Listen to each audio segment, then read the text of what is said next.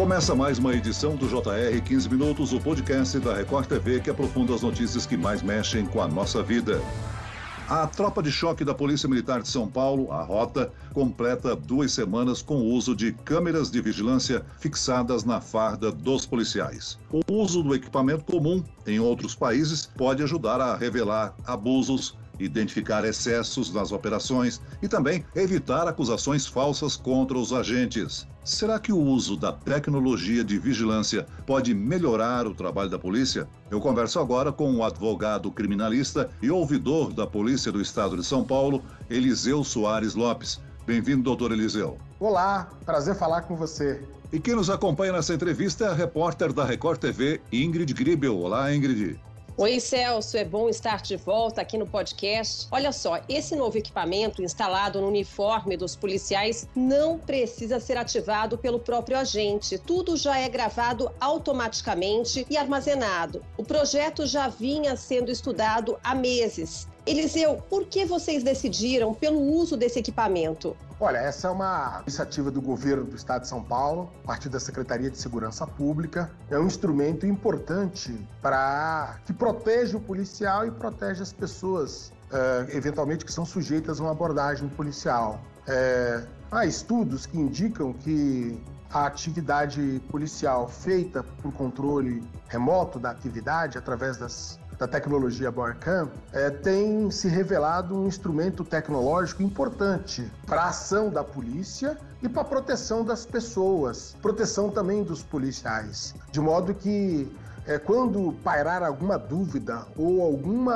questionamento da atividade de alguma abordagem policial, é, esse instrumento, esse instrumento tecnológico permite, digamos assim, dirimir qualquer controvérsia porque ele fica acoplado né, ao colete de provas de bala do policial, também importante na, na própria viatura, e isso pode ser monitorado é, virtualmente, isso pode, pode ser monitorado de forma online e serve como instrumento tanto para prova judicial como instrumento também é, dos oficiais que evidentemente comandam algum batalhão.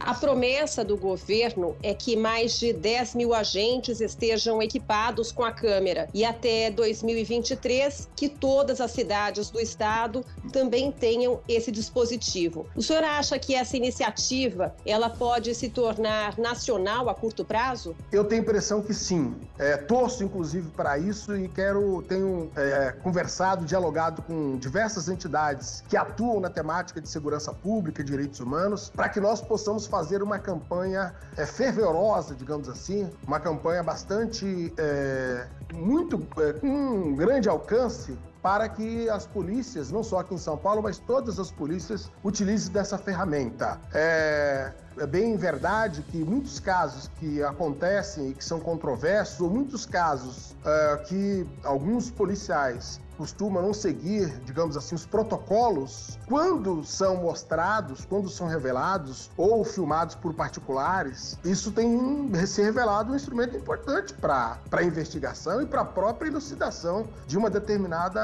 abordagem policial.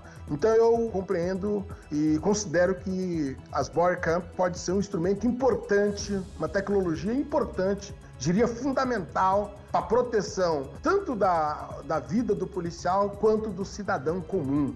Né? E isso é um instrumento importante para dirimir qualquer controvérsia é, numa investigação judicial. Eu acho que é um investimento que o Estado brasileiro deveria implementar com rapidez para que possamos ter uma, é, enfim, uma atividade policial hum, é, com maior transparência. É evidente que isso é uma ferramenta tecnológica. Nós vimos que existe, particularmente aqui no estado de São Paulo, por parte do sistema de segurança pública, que notadamente a direção comando da Polícia Militar, Polícia Civil, é um, uma preocupação muito grande para que as atividades policiais estejam dentro dos protocolos, não fira, é, não macule a legalidade, mas ao lado dessas, desses instrumentos, como formação, ao lado do instrumento como qualificação e melhoria cada vez mais da ação policial e esse instrumento tecnológico, sem dúvida, uma revolução da atividade policial. Doutor Eliseu, o senhor falou que o monitoramento vai ser online, ou seja, o acionamento dessas câmeras, quando elas estiverem ligadas, serão ligadas remotamente e acompanhadas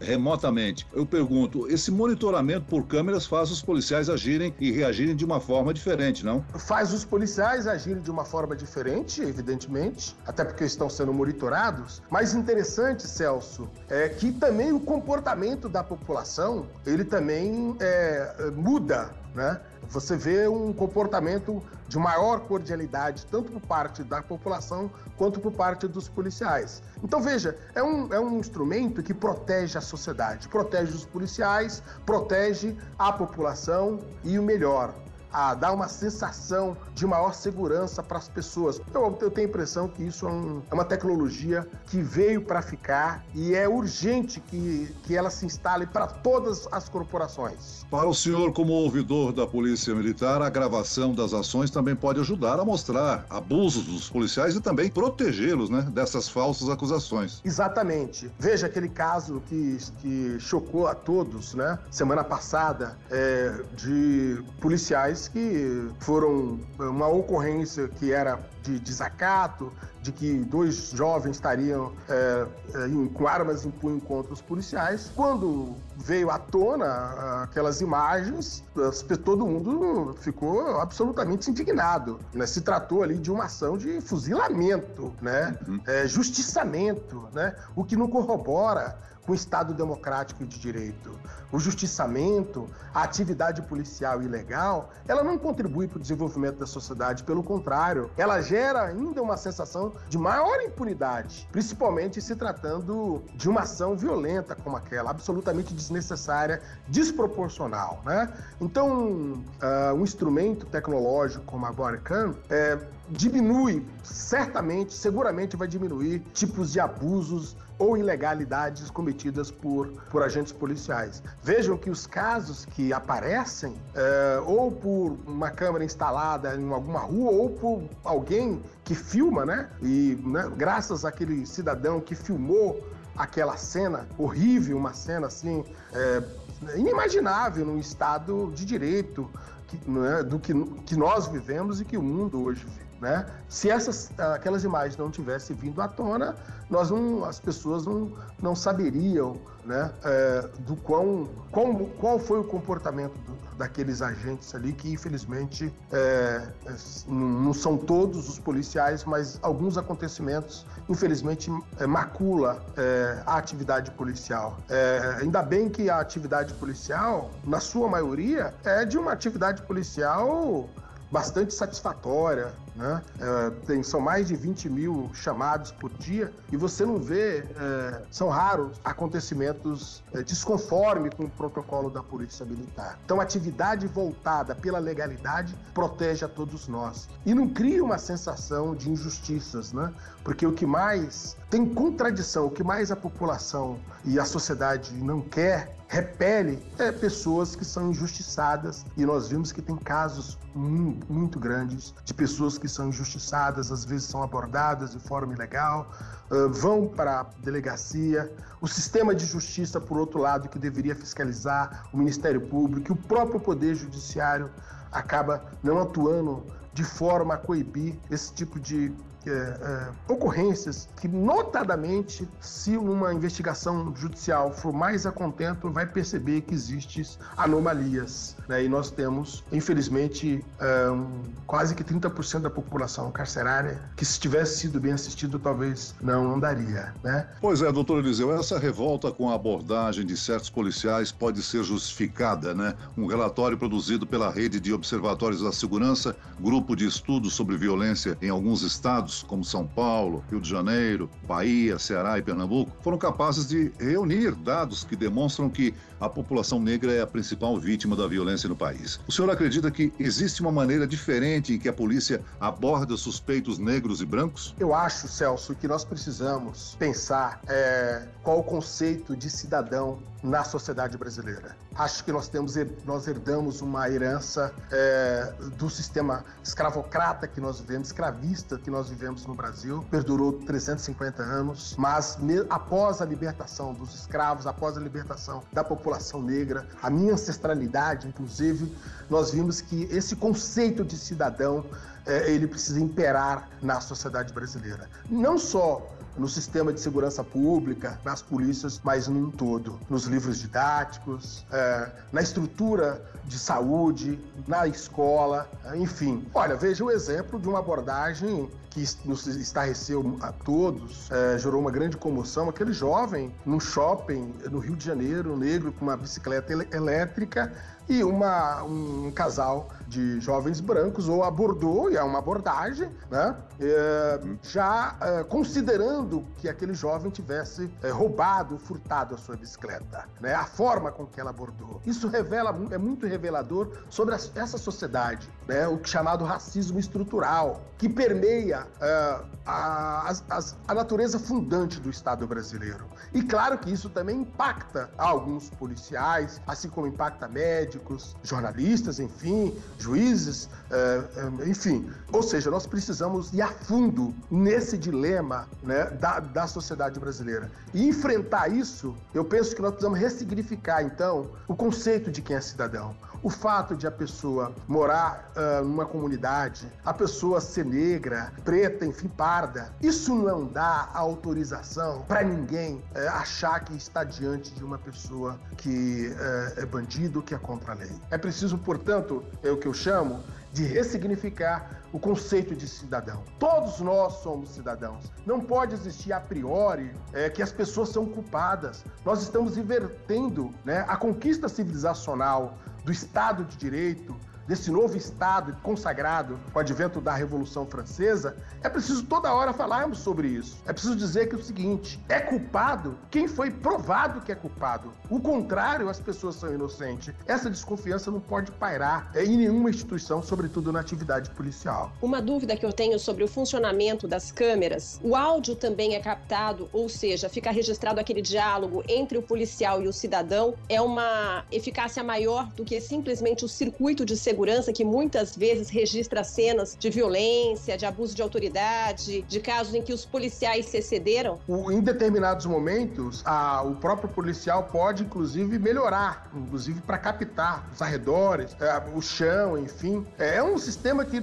está sendo implementado. É bom que se diga, é o melhor sistema no mundo, porque esse sistema ele não, é, não, não permite que o policial é, seja uma liberalidade do policial fazer com que ele funcione. Na medida que ele saia da, do batalhão, ele, a, a câmera já começa a funcionar, né? Agora, quando ele toca para alguma, alguma uh, ocorrência uh, que precise mais de mais pontualidade, isso já vai direto para um sistema para o comandante e para o próprio Ministério Público. Então nós temos aí uma garantia, uma segurança de que uh, não pode ser aviltada, porque não cabe, não é, não compete ao policial, ele não tem condições de alterar, né, o sistema.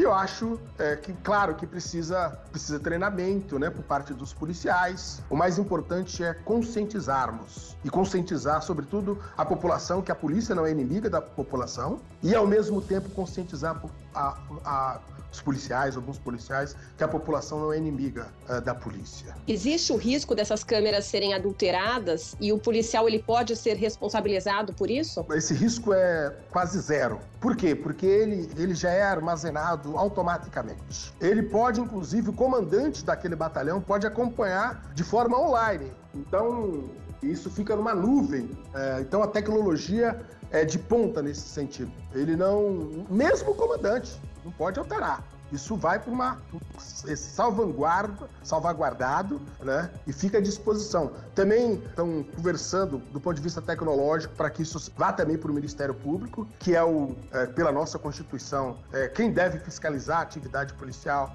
são os membros do Ministério Público e é importante que esses instrumentos, né, que essas tecnologias é, sejam acopladas também para é, distribuir, evidentemente, em tempo real também para o município. Doutor Eliseu, nesse curto espaço de tempo de utilização das câmeras, já houve algum episódio, algum incidente que pode ser solucionado com a utilização delas, das imagens? Olha, não houve nenhuma desconformidade. As notícias que temos, né, claro que está sendo implementado, é evidente, mas uh, as notícias são uh, bastante interessantes, promissoras uh, nesse sentido. Agora é bom, Celso, também seria desonestidade intelectual da minha parte, é não considerar também que o conjunto das atividades policiais são atividades na lei. Sem dúvida alguma, a tecnologia chega para melhorar a relação da polícia com a própria sociedade. Muito bem, nós chegamos ao fim dessa edição do 15 Minutos. Eu quero agradecer a participação do advogado criminalista e ouvidor da Polícia do Estado de São Paulo, doutor Eliseu Soares Lopes. Muito obrigado, doutor Eliseu. Bom, eu que agradeço pela entrevista. Eu agradeço a presença da repórter da Record TV, Ingrid Gribel. Muito obrigada, Celso, e até a próxima. Esse podcast contou com a produção de Homero Augusto e dos estagiários David Bezerra e Larissa Silva. Sonoplastia de Pedro Angeli. Coordenação de conteúdo, Camila Moraes, Edvaldo Nunes e Luciana Bergamo. Direção de conteúdo, Tiago Contreira. Vice-presidente de jornalismo, Antônio Guerreiro. E eu, Celso Freitas, te aguardo no próximo episódio. Até amanhã.